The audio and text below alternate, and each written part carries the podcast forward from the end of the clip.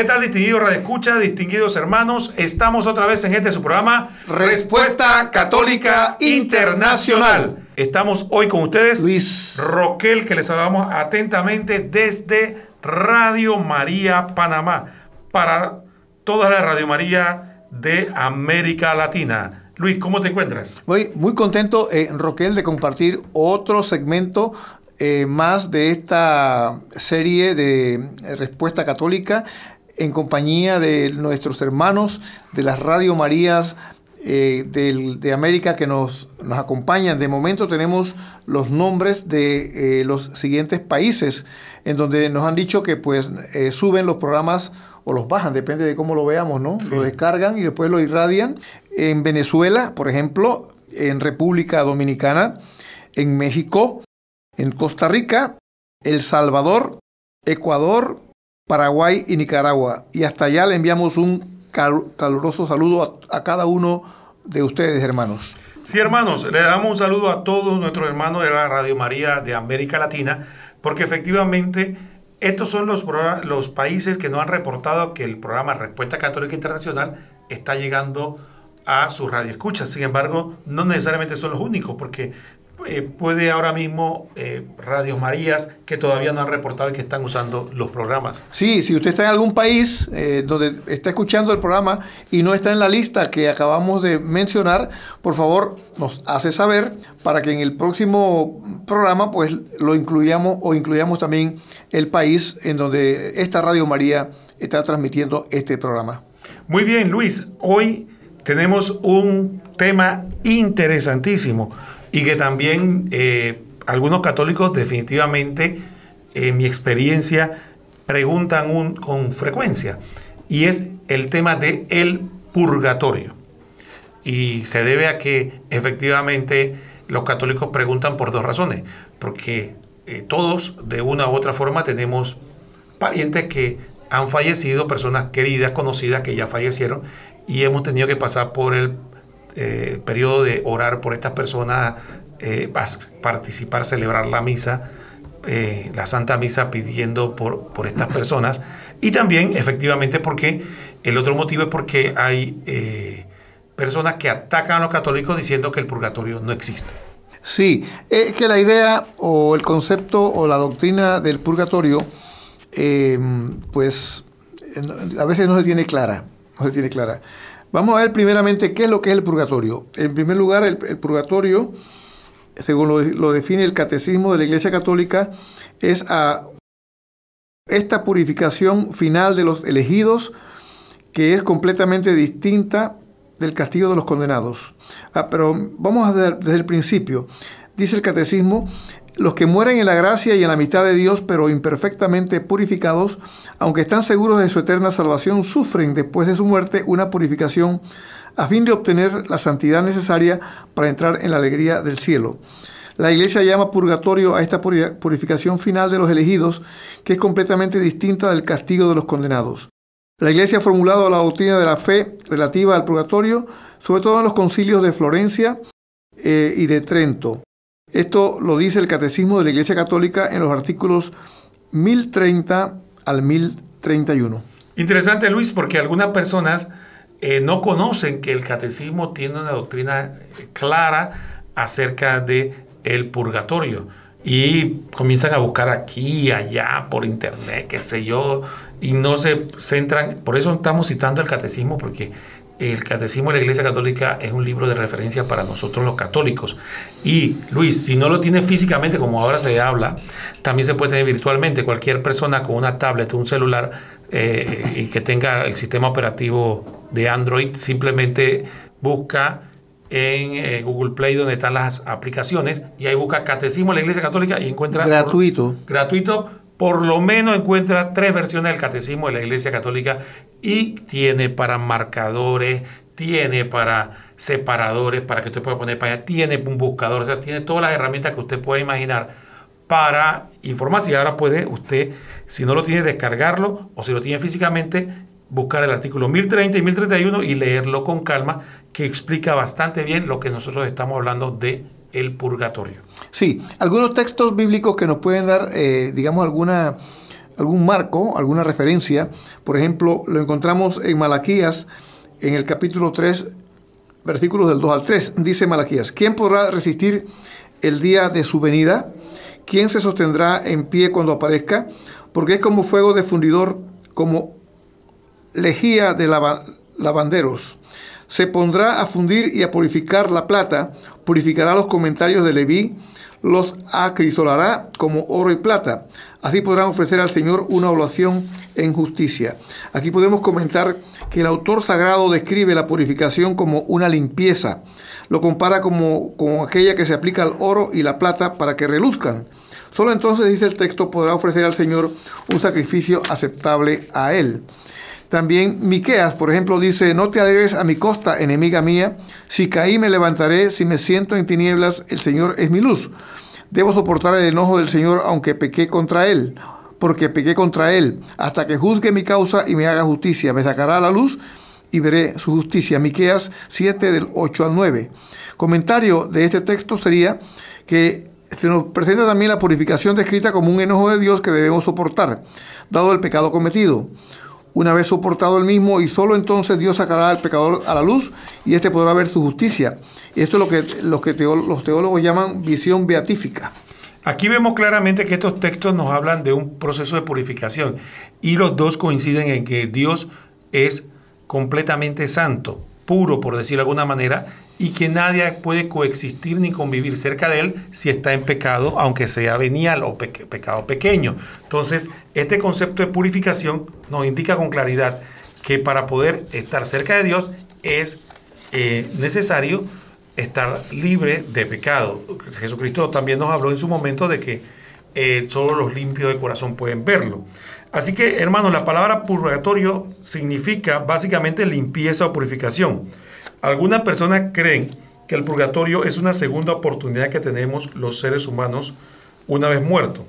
Esto no es así, pues cuando la persona muere ocurre el juicio particular o inmediato y se recibe la recompensa por lo bueno o el castigo por lo malo, quedando sellado su destino eterno, cielo o infierno.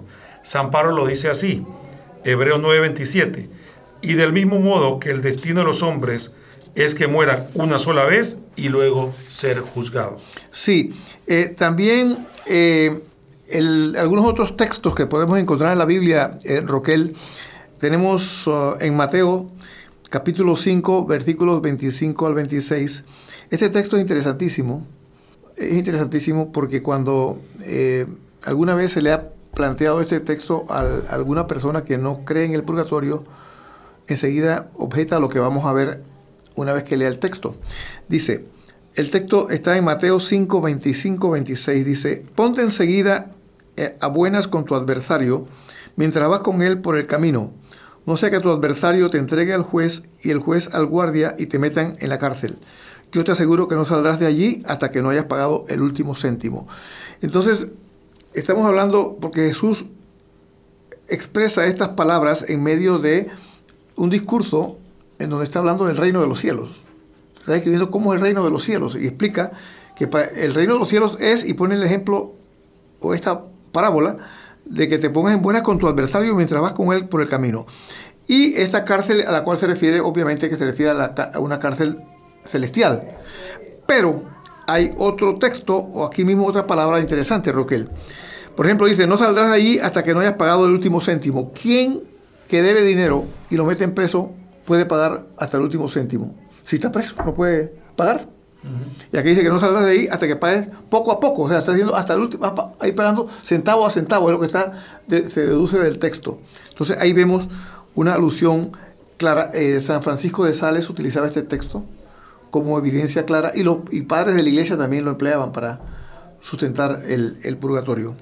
Sí, efectivamente, Luis, tal como tú, eh, explicas, las personas que de alguna manera mueren que eh, imperfectamente purificadas, es decir, que no mueren en un pecado grave que merezca el infierno, pero tampoco son santos o no mueren libres de pecado. Estas personas pasan por el purgatorio antes de entrar al cielo, que es su destino final, porque es una purificación imperfecta. ¿Pero qué es una purificación imperfecta?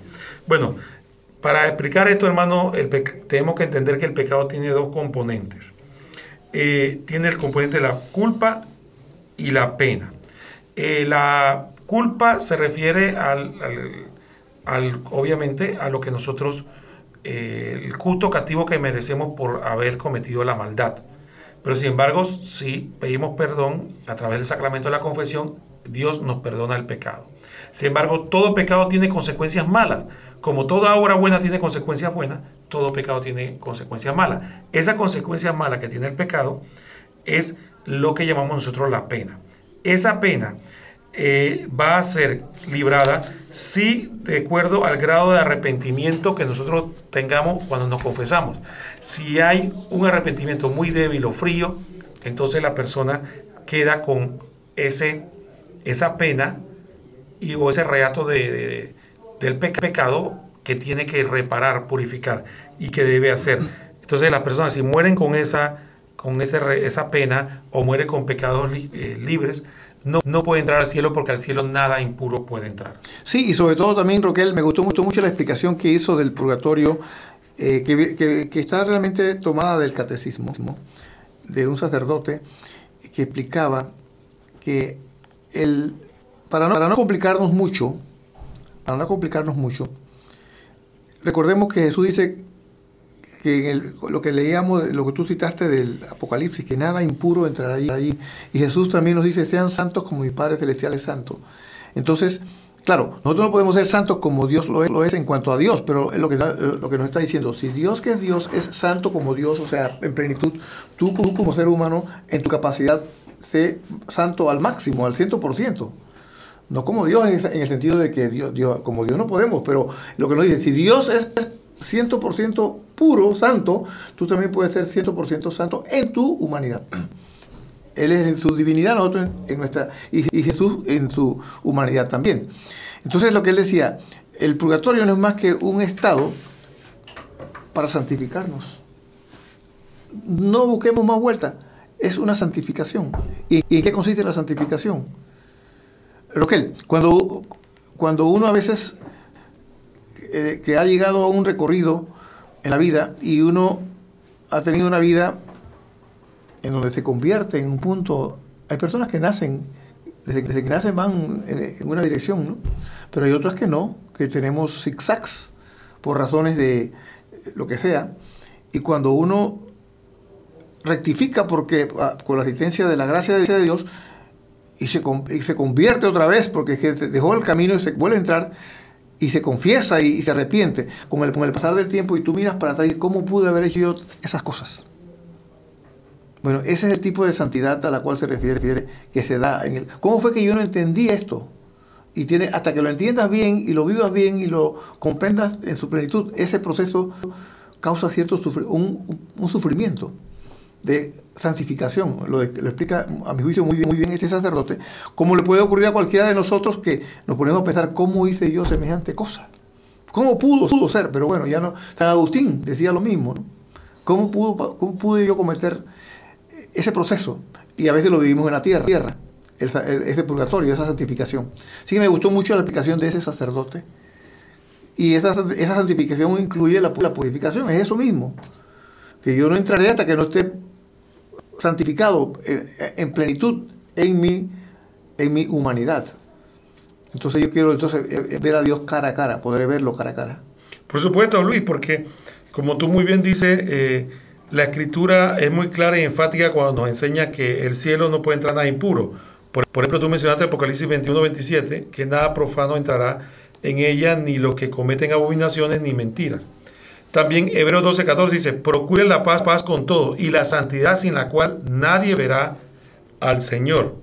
Así que efectivamente eh, sabemos que para poder entrar al cielo se necesita la santidad y la pureza. También sabemos que eh, hay personas que mueren no en plenitud de santidad, pero tampoco merecen el infierno porque no murieron en un pecado grave.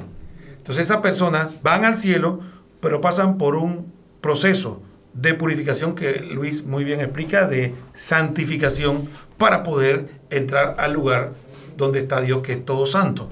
Así que básicamente eso es lo que la iglesia explica en el catecismo que leímos al inicio y que Luis explica también muy bien con Mateo 5:25 cuando hablaba de que eh, hay una cárcel donde la gente paga hasta pagar el último centavo, como presentando eh, la purificación del pecado como el pago de una deuda.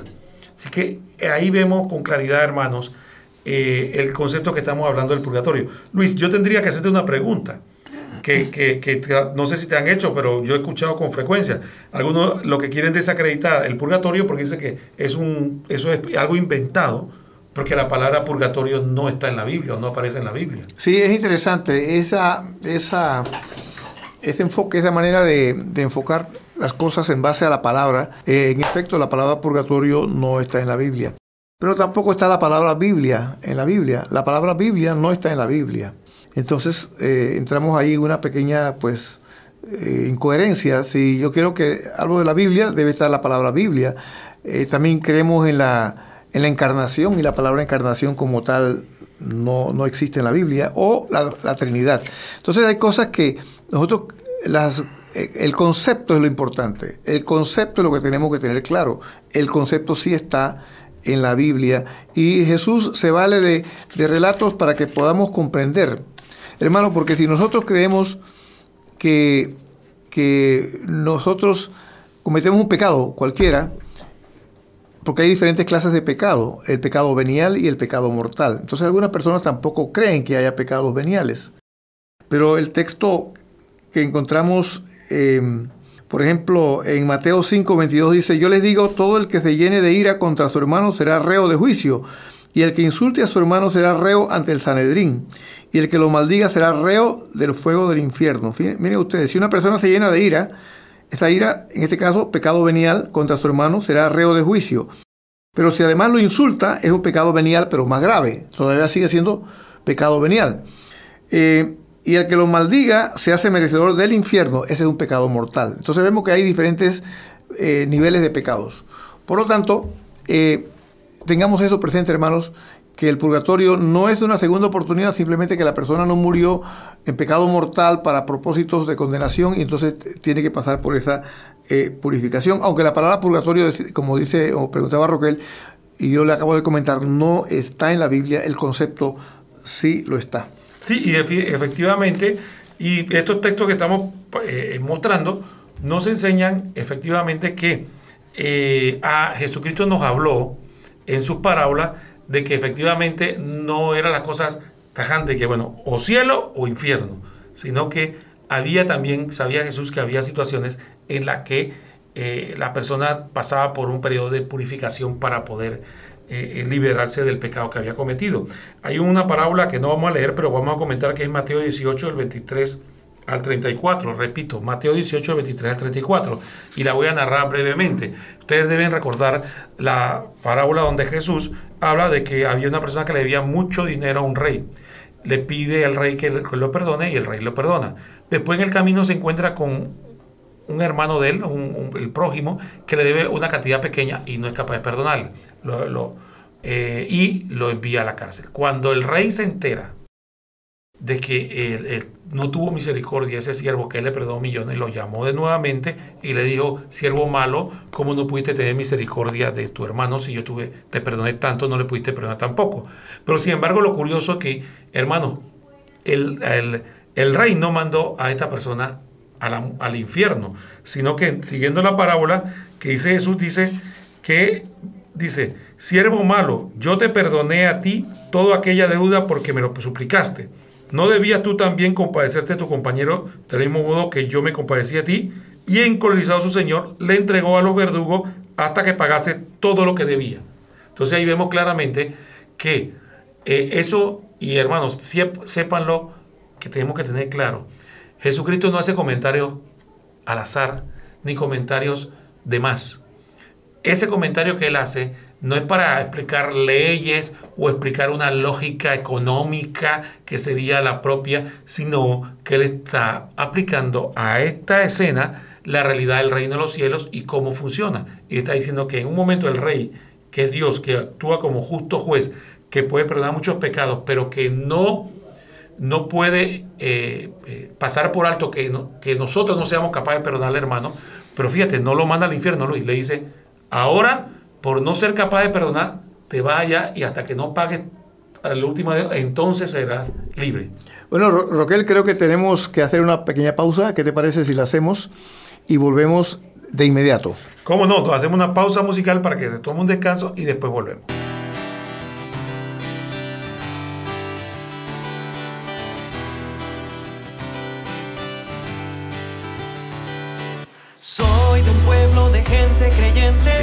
Acentos y costumbres diferentes, pero nos une una firme convicción, el amor a Dios que nos ha dado salvación. Y bajo el sol seguimos adelante, tras miles de años de lucha incesante. La meta el cielo llevando el evangelio.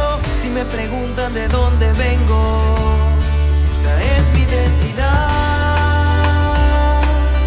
Soy católico, todo tiempo y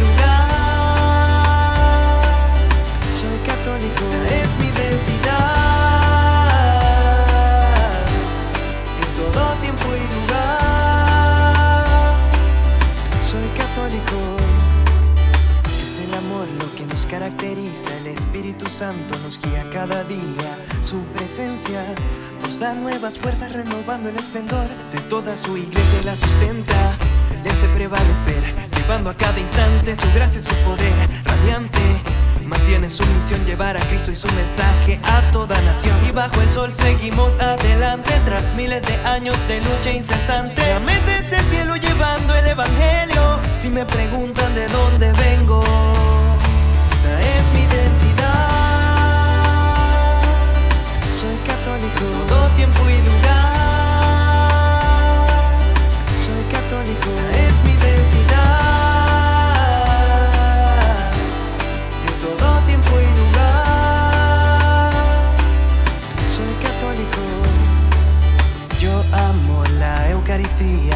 a nuestra Madre María. Somos camina anunciando la verdad.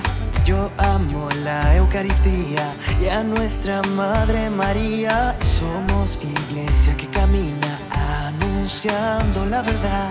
Y nuestro Dios sobre todas las cosas es el primero en nuestras vidas. Por él nuestra alma se enciende con ansias de eternidad. Y nuestro Dios sobre todas las cosas es el primero en nuestras vidas. Nos llena de abundantes gracias para vivir en santidad. Esta es mi identidad. Soy católico, todo tiempo y lugar.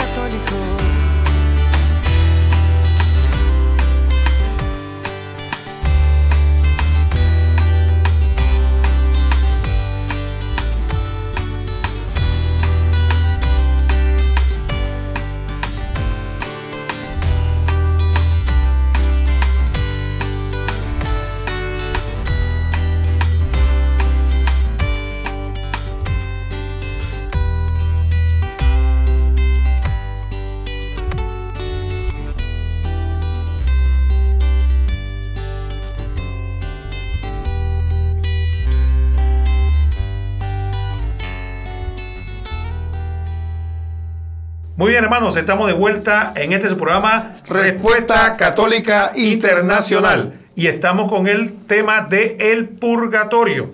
Y eh, acabamos de, para que nos acabe de sintonizar, estuvimos hablando de que eh, las personas, que el purgatorio no es una segunda eh, oportunidad para salvarnos, sino que es un medio de la misericordia de Dios que ha permitido para las personas que mueren en un pecado venial o que mueren con algunas eh, pena debido al pecado y que necesita purificarse porque solo al cielo puede entrar lo todo santo. Y, y entonces Dios eh, da este medio que la iglesia enseña en, en, los artículos 1030 y 1031 del catecismo. Fundamentalmente estamos desarrollando el tema y analizando los textos bíblicos que nos regala la iglesia y que nos hablan eh, de la realidad del purgatorio. Sí, estábamos comentando eh, sobre el pecado eh, que conduce a la muerte y el que no conduce a la muerte, diciendo que el que conduce a la muerte es un pecado mortal. Por ejemplo, eh, en primera de Juan 5:16 dice, si alguno ve que su hermano comete un pecado que no lleva a la muerte, que pida y le dará la vida. Esto para quienes cometen un pecado que no lleva a la muerte, pues hay un pecado que lleva a la muerte y de este no hablo al decir que se ruegue. Y aquí hay un, un doble, doble, doble enseñanza. Eh, Roquel también fue algo que nos regaló un sacerdote, ¿te acuerdas que nos encontramos con él eh, en una casa de amigos y le abordamos este tema, este texto? Y bueno, este texto habla clarito del pecado venial y el pecado mortal, pero hay un- una enseñanza medio que escondida en el pasaje, porque ahí dice que hay un pecado que lleva a la muerte, de este no hablo al decir que se ruegue. Entonces uno se pone a pensar, pero ¿cómo? Si una, persona está en pecado mortal, claro que yo sé que está en pecado mortal, pero yo debo rogar por, esa persona para que se convierta, para que salga de ese pecado mortal. Eh, eh, pero el texto me está diciendo que si está en pecado mortal, que no ruegue por él. Entonces hay algo que tenemos que descifrar en ese pasaje. El Padre nos iluminó y nos explicó que cuando Él dice que no se ruegue, eh, se refiere a que ese texto está hablando de los muertos, no está hablando de los vivos. Si una persona viva, obviamente, aunque esté en pecado mortal, hay que, rogar por ella. Pero si la persona ya está muerta, o sea que está en el infierno y murió en pecado mortal, dice, no, no, por, ella, no se ruegue. O sea que nuestras oraciones no le valen ya, no le sirven porque está condenada. Pero quiere decir que hay un pecado que no lleva a la muerte. Y por eso sí se dice que se ruegue. Quiere decir que la persona que murió, pero no murió en pecado mortal, oremos, recemos por ella, está en el purgatorio. Ahora, como no sabemos quién está en un lado y quién está en el otro, entonces rezamos por todos, ¿no? Y porque el que sabe dónde está cada quien es Dios solamente. Bueno, hermano, y podríamos decir, aclarando un poco, eh, que pecado venial son aquellos que se cometen en materia leve. Los pecados mortales son aquellos que se cometen en asuntos graves y condenan al infierno. Ejemplo de pecados mortales es que no saben, entonces vamos a citar 1 Corintios 6 del 9 a 10, que es interesante. Miren, miren lo- la lista que tenemos aquí, dice, ¿es que no saben que los injustos no heredarán el reino de Dios? No se engañen, ni fornicarios, idólatras, ni los adúlteros, ni los afeminados, ni los sodomitas, ni los ladrones, ni los avaros, ni los borrachos, ni los incuriosos, ni los rapaces heredarán el reino de Dios. 1 Corintios 6 del 9 al 10. Los de pecados mortales deben ser confesados a la mayor brevedad, pues envuelven un gravísimo peligro de condenación eterna o el infierno. Entonces es importante acudir al sacramento de la confesión cuanto antes si eh, sospechamos siquiera, si no es que tenemos que tener seguridad, si sospechamos, oye, yo estaré en pecado mortal, hay que ir corriendo de la a, confesión. a confesarlo, sí. A confesarlo. Tenemos la maravilla, el maravilloso regalo de la confesión. Ahí, ahí pues evitamos estar en pecado mortal o, si estamos en duda no importa, vayamos y como dice Roquel y confesemos esto. Tenemos muchos textos, Roquel, que creo que el, el tema pues para el tiempo no nos va a alcanzar si lo cubrimos todo. Bueno, mira, Luis, es interesante, pero hay un texto en particular que yo sí creo que, que yo me preguntaría, porque fíjate, una de las cosas que eh, muchas personas nos dicen de eso estar rezando por los muertos. Que, que, que si eso es, me preguntaron una vez, ¿y eso dónde está en la Biblia? Luis, ¿hay algún texto que nos hable de que se, se ora por, por los difuntos? Fíjate que incluso me llegaron a decir que eso es espiritismo.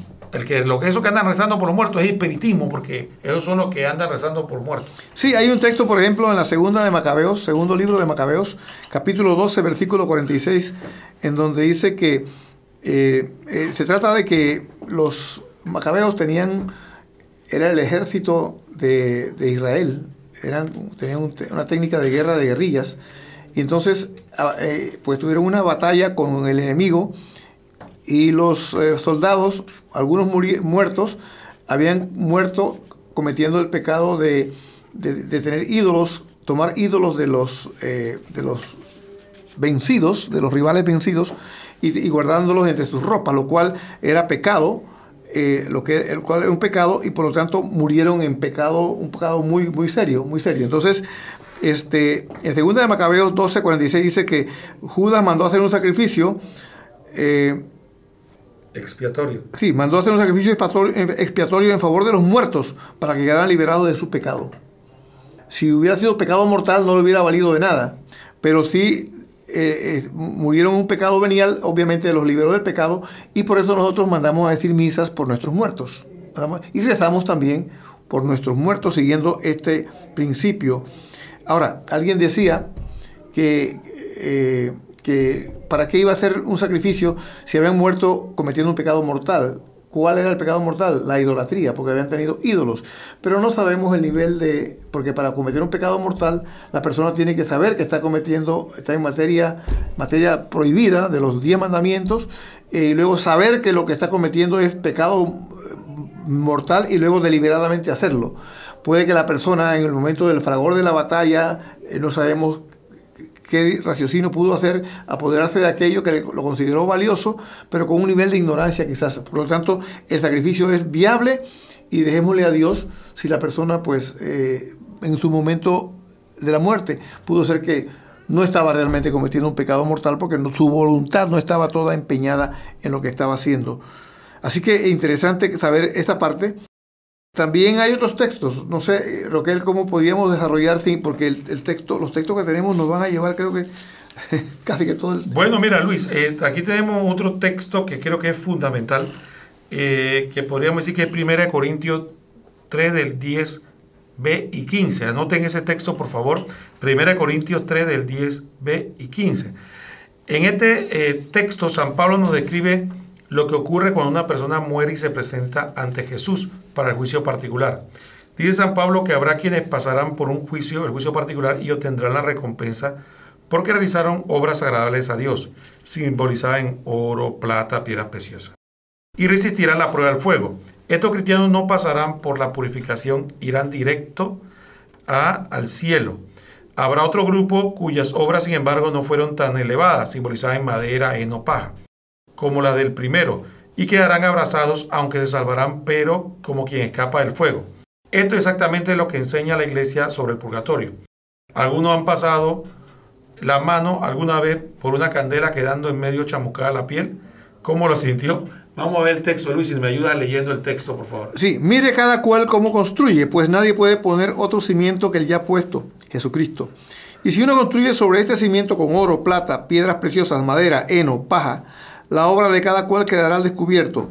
La manifestará el día de que aparecerá con fuego y la calidad de la obra de cada cual la probará el fuego.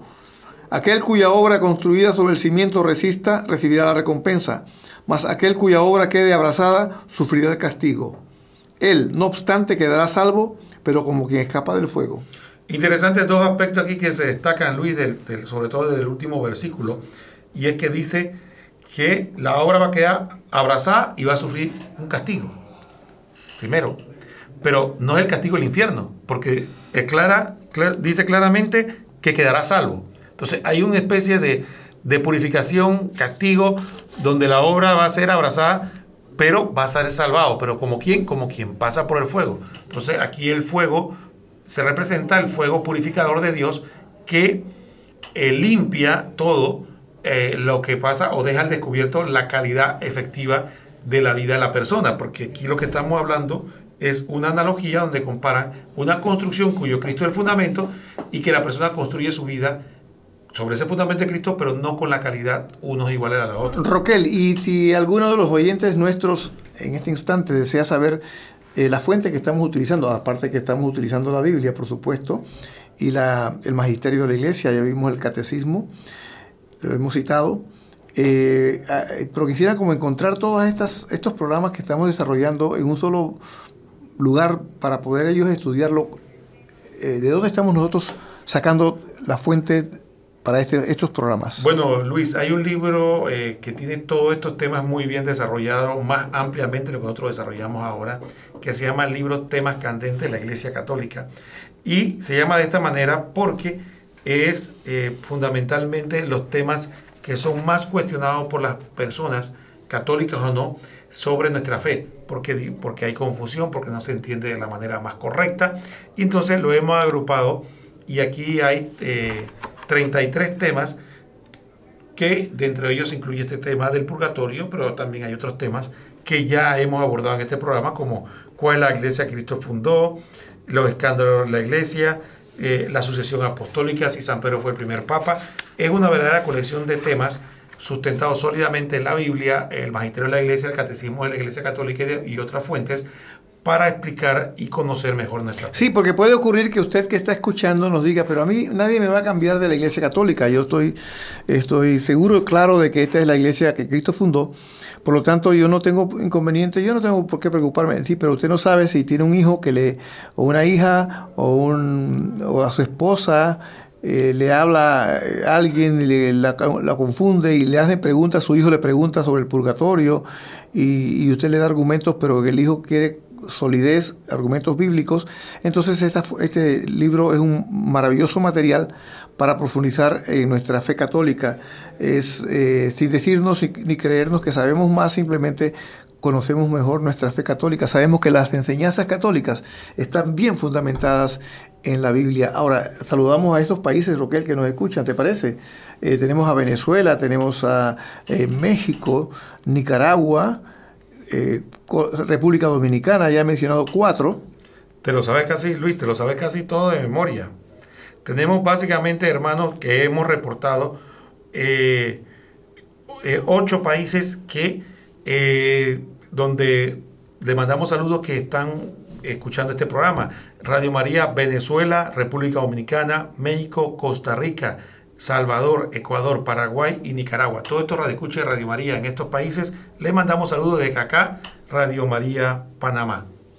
Sí, curiosamente, eh, va- variando- siguiendo ya el desarrollo, porque el tiempo va eh, avanzando. Luis, antes que siga el desarrollo, quería también invitarle que también podemos tener contacto con nosotros a través de, hay un grupo en Facebook que se llama Academia de Formación Católica, un grupo de personas católicas, porque está dedicada exclusivamente a los católicos que quieran conocer su fe y quieran aprender un poco más de estos temas.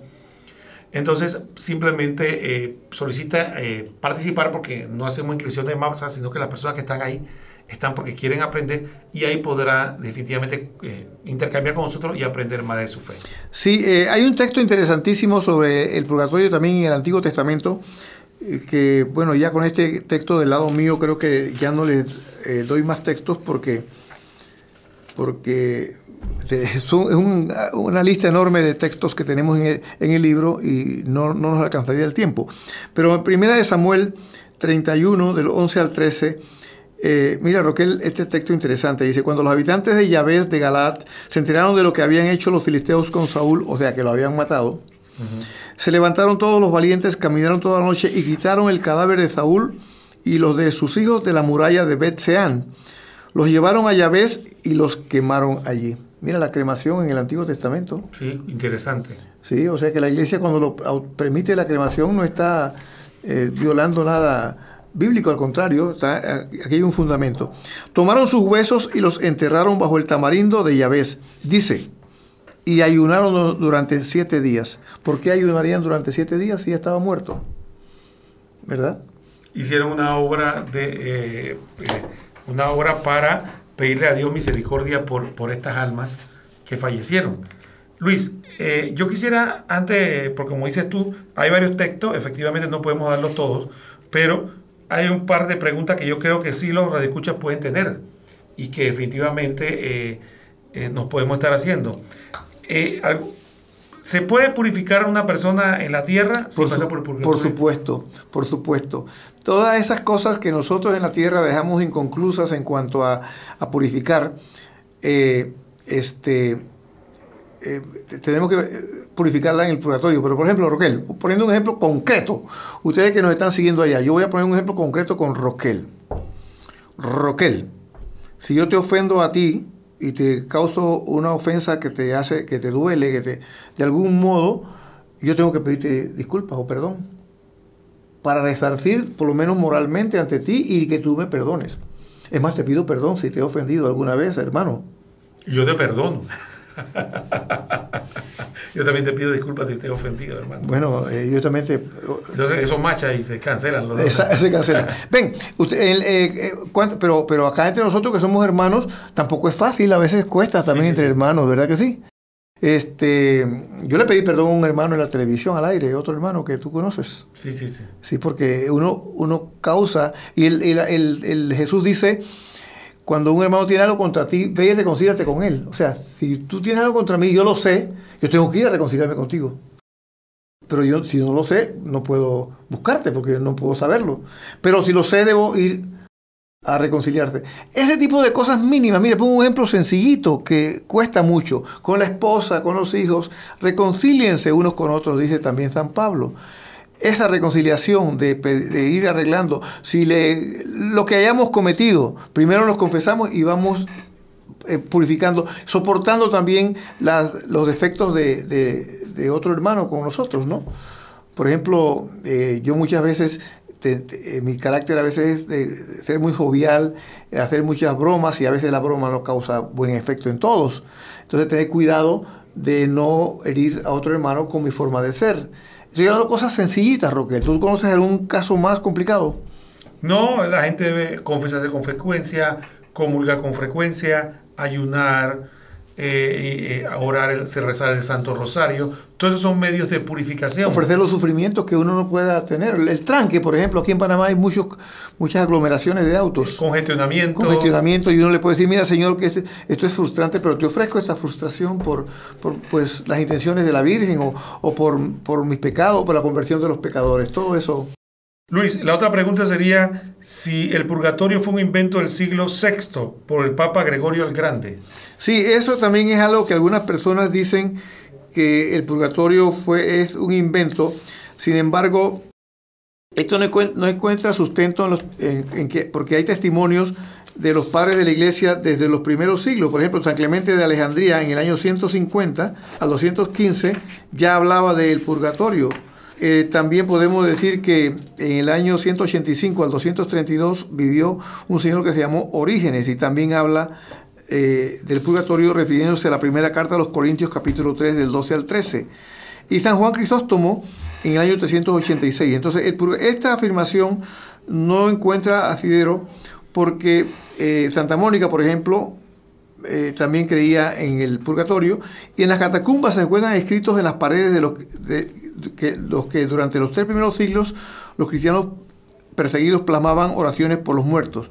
Todo esto desde los mismos orígenes del cristianismo. Por lo tanto, esa, eh, cuando la iglesia define un dogma no es porque a partir de ese momento se empieza a creer, sino que la iglesia lo ha creído durante sus orígenes hasta que llega un momento en que es necesario, por las circunstancias especiales de la época, definir el dogma para clarificación de los creyentes, como pasó con el, el dogma Roquel de la Inmaculada Concepción de la Virgen María, que fue en el siglo XIX.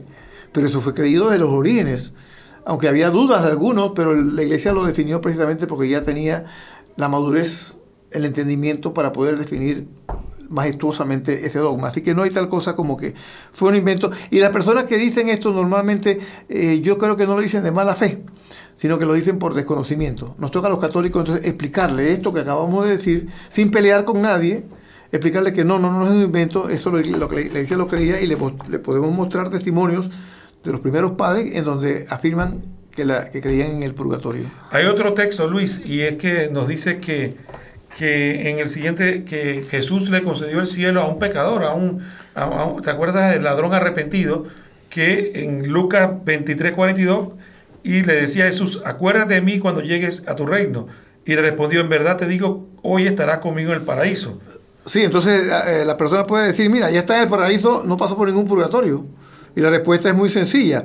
Si, se purifica la tierra, si, si purificamos nuestros pecados aquí en la tierra, podemos pasar derechito al cielo. Roquel, qué maravilla que Dios nos conceda eso, ¿verdad? Por supuesto. Pasar derechito al cielo. En este caso, el, el, el buen ladrón, eh, pues Dios le concedió la purificación plena, le aceptó la purificación plena aquí en la tierra. Además, el que se lo estaba diciendo era el dueño de todas las cosas, que es Jesucristo. Él puede decir, te acepto tu, tu confesión como una purificación más lo que estás pagando aquí y ven conmigo al, par al paraíso. Es que eh, Luis, él lo declaró, lo que pasa es que el texto aquí no lo dice, pero él cuando él le llama la atención al otro ladrón que estaba al lado de Jesús, le dice, ¿no tienes temor de Dios? ¿No sabes que, que nosotros estamos pagando justamente? O sea, estamos pagando, pero este hombre no ha hecho nada. Entonces, él estaba ahí reconociendo que lo que él estaba padeciendo era por sus pecados. Y eso se lo ofreció a Jesús. Y después que dice eso, le dice a Jesús y le pide... O sea, acuérdate que, de mí. Acuérdate de mí. Así que fueron dos situaciones diferentes, no solo la oración, sino el ofrecimiento. Así que entonces, resumiendo eso, eh, pues sí se puede ir directamente al purgatorio. Muy bien, hermanos, entonces ya podemos concluir el programa diciendo que el purgatorio es un estado en el que las almas se hacen perfectas antes de entrar a la presencia de Dios. Sufren y están alegres. Sufren por la purificación que experimenta y están felices porque saben que verán a Dios. Nuestra oración le es muy provechosa. Por lo tanto, ofrezcamos a Dios Eucaristías y sufragio para que vayan rápido al cielo. Una vez allí, nos lo agradecerán abundantemente intercediendo por nosotros ante Dios. Hemos estado con ustedes hoy Roquel, y Luis y nos despedimos recordándole el programa eh, con frecuencia que lo van a poder seguir escuchando en sus países. Respuesta Católica Internacional. Hasta pronto.